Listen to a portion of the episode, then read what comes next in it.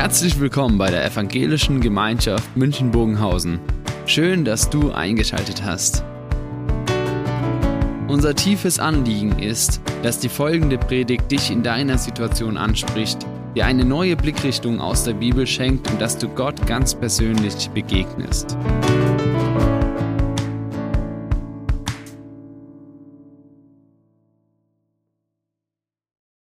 Das Thema Putin, Gott der Krieg und wir und dann die Stichworte dazu, Fragen, Enttäuschungen,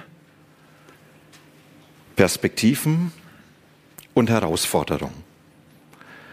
Ich glaube, wir können uns kaum ein größeres Thema äh, für einen Gottesdienst vornehmen. Und wenn wir das Thema so anschauen, wir hätten es auch viel umfassender noch gestalten können.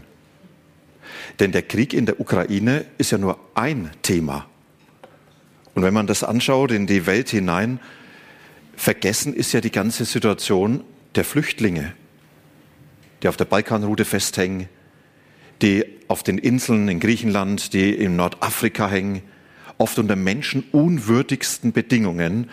Und das hat man schon ganz vergessen. Vergessen ist das ganze Thema Klimawandel, Ahrtal und diese Dinge. Vergessen Corona für viele von gestern, Hungersnöte. Ein guter Freund war jetzt in Pakistan, ist gestern zurückgekommen. Er sagt, wenn du wüsstest, was in Afghanistan Leute verhungern, wir können es nicht mehr fassen, was da passiert an Hunger. Für uns kaum eine Bedeutung. Wenn man die Kriege nimmt, Ukraine haben wir vor Augen, Jemen, Sudan, andere Kriegsgebiete. Wir könnten über die Energiewende sprechen, die uns fordert, und man hat den Eindruck, es ist wie beim Jonglieren. Ich weiß nicht, wer von euch jonglieren kann. Mit einem Ball bekomme ich es gut hin. Mit zwei Bällen geht's noch. Und ab dann setze ich aus. Und jemand hat das Bild verglichen und sagt, bei uns Menschen ist es wie beim Jonglieren mit Krisen. Wir können meistens nur eine Krise. Eine zweite überfordert uns schon. Eine dritte, die ständig präsent ist, bekommen wir nicht mehr auf die Reihe. Und ich habe den Eindruck, eine gute Beschreibung von dem. Und das, was wir heute gemeinsam reden, wo wir hineinschauen, das gilt für den Krieg in der Ukraine, für das, was uns dort begegnet an Herausforderungen. Aber ich glaube, das kann man auch auf diese ganzen anderen Dinge mit übernehmen. Und wir müssen für uns die Frage stellen, was hat eigentlich der Glaube an Jesus mit dem allen zu tun? Wie Bedeutung, wie bedeutsam wird er angesichts dieser Dinge? Und was ist das, was wir als Christen von Jesus angeboten bekommen für den Umgang mit diesen Krisen? Das ist die Frage. Und ich werde heute manche Themen streifen, manches wird nicht bis zum letzten gesprochen werden. Und dazu schon mal die Einladung. Am Dienstag haben wir unsere Online-Gruppe wo wir uns immer treffen von 20 bis 20.30 Uhr zum Gebet und ab 20.30 Uhr dann, um über einen Bibeltext zu reden. Und wir werden über diesen Text von heute reden. Wir werden über das Thema reden. Und wenn ihr Fragen habt, notiert sie euch. Spätestens da können wir darüber sprechen und vielleicht das ein oder andere nochmals vertiefen. Das, was uns heute begegnet, das ist, dass wir viele Herausforderungen und Überforderungen erleben. Und vielleicht geht es euch so wie diesem Menschen hier, dass man manchmal am liebsten einfach die Augen zumachen möchte und aussteigen und sagen, ich möchte diese Welt einmal ausblenden. Diese unfassbare Konfrontation mit Leid, wo man Grausamkeiten beschrieben bekommt, wo Menschen beschreiben, was da passiert. Wir haben hier Hilfsgüter gesammelt Vielen Dank allen, die da mitgesammelt haben. Und einer von denen, die sie in die Ukraine transportiert haben, hat mir nur ein paar kurze Videoclips geschickt. Und er sagt, das ist noch das, was nicht so weh tut. Und wenn sie dann die Straße entlang fahren und rechts und links liegen tote Menschen, einfach vom Fahrrad geschossen, da sagt man, das hält man doch nicht mehr aus, diesen Schmerz, das Unfassbare eine Konfrontation mit Leid, Bedrohung. Kriege in Syrien, in Afghanistan, das, das hat uns nicht, nicht so sehr beschäftigt. Aber jetzt auf einmal, dass dann die Rede ist, werden wir Kriegspartei für manche eine sehr emotionale Bedrohung, auch die Komplexität. Dass das Ganze so verfahren ist und so verwoben ist und man den Eindruck hat, ich kann die ganze Situation eigentlich kaum verstehen und ich krieg's irgendwie ganz schwer auf die Reihe und dann auch das unbegreifliche Handeln von Menschen. Wisst ihr, die Herausforderung zu erleben, dass ein Putin auf einmal handelt, einen Krieg losbricht, der grausam ist, ja, man versteht es doch ganz schwer. Und wisst ihr, wen ich noch schwerer verstehe? Das ist Kyrill, der Patriarch von Moskau, der als Oberhaupt der orthodoxen Kirche diesen Krieg als Gott gewollt deklariert, der die Soldaten für das Morden segnet und sagt, was ihr dort tut, ist der Wille Gottes. Und ich komme nicht mehr klar damit und sage, was soll das? Nur um seine Macht zu sichern? Nur um als äh, Regimetreuer dort einen Präsidenten letztlich zu bestätigen, weil er dadurch seinen eigenen Vorteil hat? Für mich mehr als überfordernd. Und dann natürlich auch eine gewisse Ohnmacht. Man kann ja kaum was tun. Was soll man eingreifen? Es bröckeln viele Ideale. Ich weiß nicht, ob ihr es mitbekommen habt, an Ostern die Friedensmärsche. Ohne Waffen Frieden schaffen, es war ja schon fast wie ein Hohn für die Menschen in der Ukraine. Und dann nicht zuletzt auch Erinnerungen. Da ruft mich jemand an, der sagt, ich habe den Zweiten Weltkrieg erlebt. Und diese Bilder holen alles wieder hoch, was ich dort erlebt habe. Ich habe gar nicht gewusst, dass das noch in mir steckt. Und ich kam damit kaum klar. Ich habe ständig diese Erfahrungen, diese Geräusche, die Gerüche vor Augen, jetzt 70, 80 Jahre nach dem, was da passiert ist. Für uns viele Überforderungen und es weckt Fragen und es sind Anfragen an uns. Vor allem die Frage zu stellen, was gibt mir eigentlich Sicherheit, wenn Sicherheitssysteme bröckeln? Wenn die mich nicht schützen können, von denen ich gedacht habe, die schützen mich. Wenn auf einmal Krieg über Nacht losbricht, wer schützt mich? Wer ist der, der mein Leben, meine Freiheit unter seiner Obhut hat? Auf was kann ich mich verlassen? Es ist die Frage, wem kann ich vertrauen? Wenn ich den Worten von Mächtigen nicht trauen kann, wenn ich den Hoffnungen nicht trauen kann, auf was ist denn Verlass? Es ist die Frage nach den Inhalten des Lebens. Wofür lohnt sich zu leben, wenn auf einmal alles weg sein kann? Wenn man auf einmal Menschen erlebt, die alles zurücklassen mussten und nicht wissen, bekommen wir was von dem zurück, was wir zurückgelassen haben? Wofür wir gelebt haben. Und es ist letztlich auch die große Frage, wie kommen wir mit dem Leid klar, das uns da begegnet? Wie können wir das Leid nicht verdrängen, sondern wie finden wir Antworten darauf? Und ich glaube, die größte Frage ist die Frage, was ist da mit Gott? Was ist mit unserem Glauben? Und es ist die Frage, warum lässt Gott diesen Krieg zu? Warum setzt er dem Bösen nicht Grenzen? Wenn er der Herr über Himmel und Erde ist und wenn so viele Menschen beten, dass Frieden in der Ukraine wird, warum greift Gott nicht ein? Und die ganz große Frage, was haben wir von dem Glauben, wenn dadurch Leid und das Ganze, was da an Elend ausgelöst wird, überhaupt nicht abgeschwächt oder verhindert wird? Wir haben ja viele Fragen an Gott. Aber wir wollen uns diesen Fragen stellen. Wir wollen uns diesen Herausforderungen stellen. Und ich sage ganz bewusst, ich bin nicht der Ratgeber Gottes, dass ich alles erklären kann. Aber ich will meine Bibel schauen und das habe ich getan. Und ich möchte euch mit hineinnehmen. Und ich möchte mit euch Spuren entdecken, wo Gott uns vielleicht auf seine Spur setzt. Und manches dabei wird herausfordernd sein für uns. Manches wird sehr hilfreich sein. Und manches zwingt uns vielleicht noch mal ganz neu zu denken. Und neu zu denken, das ist für mich das, was wir hier mit dem Stichwort Enttäuschung haben.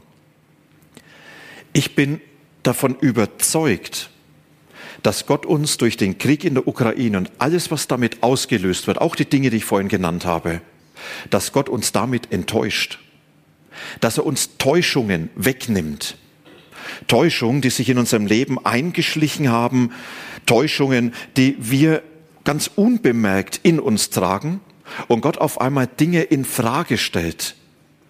Und zu diesen Täuschungen gehört zum einen das immer besser, immer weiter, immer aufrechter. Wir leben in einer Gesellschaft, die vom Fortschrittsdenken geprägt ist. Ja, es wird immer besser. Wir bekommen die Dinge immer mehr in den Griff. Ja, und man hat diesen Fortschritt an manchen Stellen ja auch mit Händen greifbar. Und man hat gedacht, ja, unsere Welt, wir machen sie immer besser. Und an manchen Stellen passiert es ja auch. An manchen Stellen. Und jetzt begegnet uns mit der Ukraine auf einmal eine Situation, die uns daran erinnert, dass Jesus nicht gesagt hat, diese Welt wird immer besser werden von euch als Christen, von euch Menschen. Und als letzte Sahnehaube, bevor es ganz gut ist, kommt noch der Himmel dazu. Sondern Jesus, er hat gesagt, ihr werdet hören von Krieg und Kriegsgeschrei, von Hunger, von Nöten, von Katastrophen. Und er beschreibt und sagt, und das wird immer mehr werden. Und vielleicht raubt Gott uns jetzt diese Täuschung, in die wir so hineingeschlittert sind, wo wir den Eindruck haben, unsere Welt, unser Leben wird immer besser. Und irgendwann kommt noch das Schönste der Himmel. Jetzt auf einmal zu merken, wir leben in einer vergehenden Welt, in einer niedergehenden Welt, die diesen Niedergang an vielen Stellen an sich trägt und wir auf dieser seligen Insel Europa vieles davon eben nicht mitbekommen haben, weil es nur den Rest der Welt betroffen hat. Und vielleicht nimmt Gott uns genau diese Täuschung und sagt, schaut, ihr habt euch darauf einzustellen, dass diese Welt eben nicht sich zum Paradies entwickelt. Und ihr müsst damit klarkommen, dass diese Welt diese Begleiterscheinungen von Krieg, von Elend, von Leid, von Hunger an sich trägt und dass es nicht weggeht. Eine Täuschung wird verloren. Die zweite Täuschung, die Gott uns nimmt, ist die Täuschung eines einseitigen Glaubens, eines guten Gottes. Wisst ihr, und ich habe den Eindruck, auch als Christen sind wir an der Stelle durchaus in einer Entwicklung gewesen, wo wir sagen, Gott ist gut. Und das ist mein Bekenntnis. Ja, Gott ist gut. Und er tut das Gute. Und das sagen wir dann Segen dazu. Und da hat Leid da hat Elend, hat er keinen Platz und wir bringen das nicht zusammen. Was hat Gott dann mit Tod, mit Sterben, mit Gewalt, mit Grausamkeit zu tun? Da reden wir nicht mehr vom Segen. Das haben wir irgendwie weg abgekoppelt. Und auf einmal haben wir einen Glauben, der Gott in dem findet, was alles gut ist und der recht ratlos steht, wenn wir auf einmal mit Situationen konfrontiert werden, die wir nicht mehr bewältigen können. Wir hatten vor einigen Wochen ein Treffen mit Pastoren, einfach mal um über diese ganzen Themen zu reflektieren. Und interessanterweise kam es dann zum Thema, dass man sagt, die Zeit spiegelt sich immer wieder in den Liedern. Und wenn man diese Lieder anschaut, die unsere Zeit prägen und die ich liebe, begegnen uns ganz viel davon, diese Bilder, Gott auf dem Thron, er hat die Macht. Gott ist gut, Gott tut mir gut, Gott hilft mir, Unmögliches zu tun, aufs Wasser zu gehen. Ja, und es ist so diese ganze Thematik, die alles richtig ist, aber die einseitig ist. Es gibt kaum Lieder über das Leid, über das Sterben, über die Ratlosigkeit. Es gibt kaum Klagelieder. Anders Lieder, die aus dieser Zeit der Kriege kommen, des Elends. Befiehl du deine Wege. In dir ist Freude in allem Leide. Wer nur den lieben Gott lässt weiden. Merkt ihr diese Lieder? Die haben wenig von diesem Lobpreis, den wir heute kennen. Und es ist kein Entweder-Oder, sondern es braucht beides zusammen. Aber ich habe den Eindruck, dass Jesus jetzt uns mal darauf aufmerksam macht und sagt, kann es sein, dass euer Glaube eine gewisse Schlagseite gewonnen habt und dass ihr Gott nur noch als den Guten seht und dass er euch dadurch diese Fähigkeit beraubt habt, dass ihr sie verloren habt, Gott mit dem Leid zu verknüpfen und Gott im Leiden zu sehen. Und zu sehen, Gott und das Leiden ist kein Widerspruch, sondern es gehört zusammen wie das Amen und die Kirche. Und dann eine andere Enttäuschung ist, dass wir meinten, wir haben die Kontrolle, wir haben doch alles im Griff, oder? Und dann auf einmal zu merken, im letzten haben wir ganz wenig im Griff, ganz wenig unter Kontrolle. Nicht wir können alles gut bewältigen und für das Letzte können wir noch beten, Herr, hilf, lass wohl gelingen. Sondern zu merken, dann bin ich dem Geschehen dieser Welt ausgeliefert und ich habe letztlich die Kontrolle verloren. Das zu erahnen ist schrecklich. Und dann natürlich auch ein nächstes Thema, das ist, dass wir uns einseitig auf diese Welt konzentriert haben. Wir hatten letzten Sonntag eine ganz tolle Predigt zugeschaltet von Romü. Ich weiß nicht, wer sie mitgesehen hat. Wir hatten im Anfang kurz interviewt, wie geht's? Und dann hat er erzählt von der Elfenbeinküste, wo er den Krieg erlebt hat. Und dann sagt er, dieser Krieg hat mir gezeigt, ich bin hier noch nicht zu Hause in dieser Welt. Dann hat er von der Ewigkeit gesprochen. Mein Eindruck ist, dass unser Leben, unser Glaube sich ganz stark auf das Diesseits reduziert hat. Wir leben hier im Heute, wir glauben hier im Heute und diese Perspektive, wir sind nur unterwegs. Das Zuhause kommt erst noch, ist uns irgendwo in den Hintergrund gedrückt worden. Und Jesus, er sagt, ich möchte euch auch diese Täuschung nehmen, diese Täuschungen, in denen ihr einen Glauben erlebt, der einseitig geworden ist. Und das Ganze ist nicht falsch, aber wenn es einseitig ist, dann wird es gefährlich. Und deshalb der Krieg, das, was uns dort begegnet, ein Werkzeug Gottes, um uns herauszufordern, manches Sicht nochmals neu zu denken, manches nochmals neu zu reflektieren. Und dann natürlich die ganz große Frage, und welche Perspektiven haben wir? Was gibt jetzt Hoffnung? Was hilft uns jetzt in den Herausforderungen, in den Enttäuschungen? Die Bibel ist eigentlich voll damit. In den Evangelien ganz viel, was Jesus gesagt hat. Und man sollte ja nicht für eigene Dinge Werbung machen, ich mache es trotzdem. Vor einigen Wochen haben wir eine Predigt hier gehabt über Markus 13, Jesus und seine Zukunftsperspektive wo wir ganz viel von dem aufgegriffen haben, was Jesus über die Zukunft sagt. Und wo er sagt, da gebe ich euch Hilfestellung für das Leben in einer niedergehenden Welt mit all den negativen Begleiterscheinungen, von denen wir damals noch nicht gewusst haben, wie nah sie uns kommen. Und dann ist da in der Bibel, in den Briefen der Apostel vieles an Hilfen und vor allem in der Offenbarung, die ein Trostbuch für Christen ist. Und hört es bewusst. Das ist kein Fahrplan für diese Weltgeschichte, sondern Johannes, der Apostel, er war auf Patmos verbannt. Und dort hat er angesichts einer unfassbaren Welt, in der ein wahnsinniger Kaiser geherrscht hat, in der Gewalt an der Tagesordnung war, in der Christen ihren Glauben nicht mehr leben durften und in der so viel nicht mehr lebenswert war, hat er ein Buch geschrieben, einen Brief an diese Christen im Namen von Jesus. Er hat gesagt, ich möchte euch eine tröstende Perspektive geben. Und in diesem Buch beschreibt er ihnen, Gott ist Herr. Und das ist der rote Faden, der sich durch, ganze, durch den ganzen Brief zieht. Und er schreibt, und diese Herrschaft, die ist im Himmel real und sie wird diese Erde prägen, auch wenn hier Leid und Elend dazugehören, gleich noch einiges dazu. Und er schreibt, und in dieser Welt seid ihr von Gott begleitet und er ist derjenige, der keinen Kontrollverlust erleidet, sondern der euch in seiner guten Hand hat. Das ist so diese Grundbotschaft der Offenbarung. Und ich möchte mit uns heute ein Kapitel anschauen, was für mich so das zentrale Kapitel in der Offenbarung ist, nämlich Kapitel 5. Und da wird uns beschrieben, dass Johannes in den Thronsaal wie durch einen Türspalt in die Ewigkeit Gottes hineinschauen kann. Und es ist so, als wenn Gott ihn ein kleines bisschen zeigt, hineinschauen lässt und zeigt, Johannes, schau, das ist eine Realität, die euch verborgen ist, aber die alles überspannt. Und diese Realität müsst ihr in den Blick bekommen, um diese Welt richtig einzuschätzen und das Geschehen in dieser Welt richtig einzuschätzen.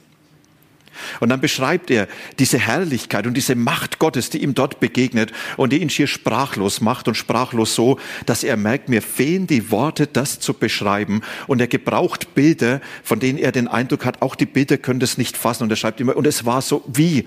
Und dann beschreibt er Bilder, mit denen wir uns oft so schwer tun, weil wir sie gar nicht mehr verstehen. Und das alles der Ausdruck, da ist etwas, was mit unserer menschlichen Sprache nicht mehr ausgedrückt werden kann. Und dann beschreibt Johannes dieses unfassbar tröstende Geschehen. Und ich lese uns den Text und gebe uns schon mal ein paar Erklärungen dazu. Offenbarung 5, das sagt er, und in der rechten Hand dessen, der auf dem Thron saß, sah ich eine Buchrolle, sie war innen und außen beschrieben und war mit sieben Siegeln verschlossen. Das ist das Bild damals von einem Testament gemacht gewesen, von einer letzten Verfügung. Und außen wurde noch mal kurz beschrieben, was innen genau alles aufgeführt war. Und es war versiegelt. Und er sagt, in der Hand Gottes ist seine Verfügung, sein letzter Wille für diese Weltgeschichte. Gott hat sich festgelegt für diese Welt. Und was er festgelegt hat, begegnet uns dann in der Offenbarung, dass er sagt, am Ende soll ein neuer Himmel, eine neue Erde stehen, dass die Menschen bei mir sind und all das Kaputte überwunden ist. Das soll am Ende stehen. Gott hat sich darauf festgelegt. Und dann heißt es, und ich sah einen mächtigen Engel, der rief mit lauter Stimme, wer ist würdig, dieses Buch zu öffnen und seine Siegel aufzubrechen? Das war für denjenigen, der die Siegel öffnete, die Verpflichtung, ich muss dafür sorgen, dass das, was in dieser Rolle steht, dass das auch ausgeführt wird. Es war nicht nur die Frage, kannst du das lesen, sondern es war die Frage, bist du in der Lage, das zu tun, was darin verfügt ist? Für Johannes, wer ist in der Lage, die Welt zu diesem Ende, zu diesem Zielpunkt Gottes zu führen? Wo alles neu ist, wo neuer Himmel, neue Erde ist, wo Gott und Menschen versöhnt miteinander sind. Und dann geht es weiter, dass Johannes sagt, doch niemand war in der Lage, das Buch zu öffnen und hineinzuschauen.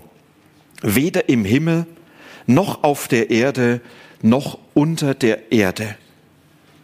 Und ich weinte sehr, denn es fand sich niemand, der würdig war, das Buch zu öffnen und hineinzuschauen. Johannes erlebt, es gibt keine Macht, die diesen Weg Gottes mit der Welt in die Hand nehmen kann und sagen, ich führe diese Welt zu dem Ziel Gottes. Da werden wir gleich nochmal drüber reden, weil das oft der Eindruck ist, der genau uns Menschen beherrscht. Da sagte einer von den Ältesten zu mir, weine nicht der Löwe aus dem Stamm Juda, der Spross aus der Wurzel Davids, hat den Sieg errungen. Er kann das Buch und seine Siegel öffnen. Der Löwe Juda, ein Begriff, den wir vielleicht aus manchen Lobpreisliedern kennen. Manche wissen noch nicht genau, woher kommt der Begriff. Er kommt aus den Segen Jakobs für seine Söhne. Und da hat er seinen Sohn Juda mit einem Löwen verglichen und er hat dort schon angekündigt, aus diesem Stamm wird der Messias kommen, der, der das Unheil dieser Welt überwindet und der Gott und Menschen versöhnt. Und dann lesen wir hier weiter, da sah ich ein Lamm, interessant, der Löwe ist das Lamm. Wieder ein Begriff von Jesus, siehe, das ist Gottes Lamm. Es stand zwischen dem Thron und den vier Lebewesen mitten unter den Ältesten. Das Lamm sah aus, als ob es geschlachtet wäre. Es hatte sieben Hörner und sieben Augen. Diese Augen sind die sieben Geister Gottes, die in diese ganze Welt gesandt worden sind. Das Horn Ausdruck von Macht und die Augen als Zeichen des Sehens, des Wissens. Sieben als Zahl der Vollkommenheit, völlige Macht, völliger Einblick völliger Durchblick.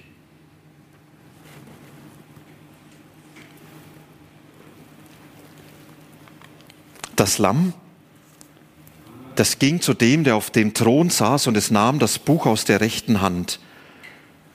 Und als es das Buch genommen hatte, warfen sich die vier Lebewesen vor dem Lamm nieder. Dasselbe taten auch die 24 Ältesten. Jeder von ihnen hatte eine Leier oder eine Harfe und eine goldene Schale voller Räucherwerk. Der Weihrauch, das sind die Gebete der Heiligen. Und dann wird beschrieben, dass dann ein Lobpreis im Himmel angestimmt worden ist, wo diese ganze Macht und Herrlichkeit Gottes besungen wird und wo er geehrt wird als der, der diese Geschichte Gottes in seine Hand genommen hat. Was sind Perspektiven und Hilfen? Ist ja das, was ich lese, wir müssen lernen, vor Gott zu klagen und ratlos zu sein. Der Krieg in der Ukraine, die Konfrontation mit Leid weit über das hinaus, die Begegnung mit unfassbaren Dingen, sie sollen uns hineinführen in das Klagen und in die Ratlosigkeit vor Gott. Johannes, er sagt, und ich weinte sehr. Warum? Weil ich den Eindruck habe, da kann niemand dieses Siegel öffnen. Da ist nichts mehr zu hoffen. Da ist nichts mehr, das mir Hoffnung gibt. Das zeigt, es wird alles zu einem guten Ende führen. Das habe ich aus den Augen verloren. Es gibt keinen Ansatzpunkt. Wisst ihr, und ich ich bin kein Freund von denen, die so fromm schnell den Deckel drauf machen. Alles wird schon gut. Und damit keine Lösung haben für das Leid und auch vor allem keine Lösung für die Leidenden sondern Johannes, der hier weint vor Gott und sagt, ich bin ratlos, ich habe keine Lösung, ich habe keine Perspektive. Und wisst ihr, Gott will dieses Klagen, er will diese Ratlosigkeit. Weil genau diese Klage und diese Ratlosigkeit der Ausgangspunkt wird, um einen inneren Weg zu gehen. Und in diesem Klagen verbinde ich Leid und Glaube. In diesem Klagen verbinde ich Gott und das Unfassbare. Wer dieses Klagen nicht will, wird Gott im Leiden wahrscheinlich ganz schwer begegnen können. Und wer diese Ratlosigkeit nicht will, wird Gott wahrscheinlich ganz schwer in dieser ganzen Unfassbarkeit des Geschehens neu nahe kommen können. Und deshalb dieses Klagen, was Johannes uns hier vor Augen führt, er sagt, ich weinte. Für uns die Herausforderung, das vielleicht ganz neu zu lernen, zu sagen, Jesus, diese Welt überfordert mich, die Menschen überfordern mich, ich habe keine Antwort. Und Jesus hat auch selber gesagt, in der Welt, da habt ihr Angst. Und damit mit leeren Händen dort zu stehen, ganz ehrlich, mir fällt es schwer. Ich hätte immer gleich lieber Antworten. Ich hätte immer gleich Lösung. Und Johannes, er bekommt von Gott zugemutet. Johannes, Du wirst eine Situation erleben, in der dir Gott fremd ist und die dich zum Weinen bringt. Ich weinte sehr. Und das Zweite, was Johannes uns dann zeigt, wir müssen warten, bis Jesus sich zu erkennen gibt. Und Johannes nicht, dass er sagt, dann bin ich in den Himmel gestiegen und habe die Sache erstmal geregelt, sondern er musste warten, bis Gott ihm eine neue Perspektive gibt. Ich weiß nicht, wie es euch geht, ob ihr gut seid im Warten. Vor allem, wenn Leid drängt, dann schreit alles in uns nach Lösung, alles in uns nach Hilfe.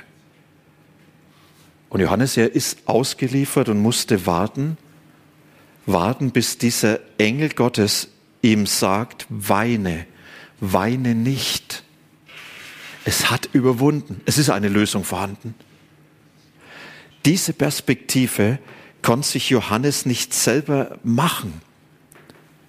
Und wisst ihr, diese Frage, was hat dieser Krieg in der Ukraine für Bedeutung? Was beabsichtigt Gott? Warum lässt er das zu? Warum dieses unfassbare Geschehen? Ich habe keine Antwort. Ich kann nur warten. Warten, bis Gott mir die Perspektive gibt. Und es kann sein, dass ich bis zum Himmel warten muss. Jetzt kann man sagen, na gut, das sind höchstens noch 40 Jahre, so lange kannst du noch warten. Zumindest biologisch für mich. Für manchen von euch sind es vielleicht noch 50, 60, für manchen vielleicht auch nur noch fünf. Aber ja, dieses Warten. Johannes, er bekommt gezeigt, es gibt Situationen, da müssen wir aushalten und es gibt keine Abkürzung. Wenn Gott uns nicht in Erklärung gibt, werden wir keine finden. Und das ist sehr herausfordernd auch auf die Frage, wo ist denn jetzt Gott? Warum greift er nicht ein? Warum macht er nicht dieses und jenes? Bewusst zu sagen, da habe ich auch keine Antwort drauf. Auf diese Antwort muss ich warten. Ich weiß aber, sie kommt. Nur jetzt habe ich sie noch nicht. Und dann das Dritte, was Johannes sagt, wir müssen lernen, dass Jesus der Herrscher ist und nicht erst wird. Jesus Christus herrscht als König. Dieses Lied, was wir vorhin gesungen haben. Alles ist ihm untertänig. ist eigentlich ein Glaubensbekenntnis gegen die Wirklichkeit in dieser Welt. Es wird Johannes gesagt, siehe, überwunden hat der Löwe aus Juda und das Lamm. Und diese sieben Hörner, die es trägt, Ausdruck von dieser völligen Macht Gottes. Und Johannes, er bekommt hier gezeigt, was im Himmel schon Realität ist. Er sagt, dort ist der Herr über Himmel und Erde. Dort ist der, der alles in der Hand hat, der vom Himmel auf diese Erde herab reagiert und derjenige, der in dieser Welt sein Werk tut. Und diese Herrschaft Gottes zeigt sich in dieser Welt nicht, dass es uns immer gut geht, sondern dass diese Welt zum Ziel Gottes kommt. Und diese Herrschaft Gottes zeigt sich in dieser Welt nicht, dass wir alles verstehen und alles gut finden, sondern dass Gott alles in dieser Welt dazu nutzt, um diese Welt zu seinem Ziel zu führen und uns in dieser Welt durch diese ganze Geschichte zu begleiten, damit wir mit ihm an diesem Ziel sein werden. Die Herrschaft Gottes für uns ein ganz großer Zuspruch. Ein Zuspruch von dem, der sagt, in der Welt habt ihr Angst, aber sei doch getröstet. Ich habe doch diese Welt überwunden. Sie ist doch in meiner Hand. Auch mit dem Krieg, auch mit dem Unfassbaren. Und das alles ist Teil der Geschichte dieser Welt, sind die Geburtswehen, die die neue Welt Gottes ankündigen. Und das Letzte, was Johannes dann schreibt, haltet fest, dass Jesus bei uns gegenwärtig ist und dass wir bei ihm gegenwärtig sind. Diese sieben Augen als Bild für, dass Gott alles sieht, alles bekannt ist, dass nichts vor ihm verborgen bleibt. Keine Gräueltat bleibt ihm verborgen. Kein Leid. Keine Hoffnungslosigkeit. Und wenn er sieht, dann ist es nicht zur Kenntnis nehmen, sondern da ist es Beteiligung. Er ist mittendrin.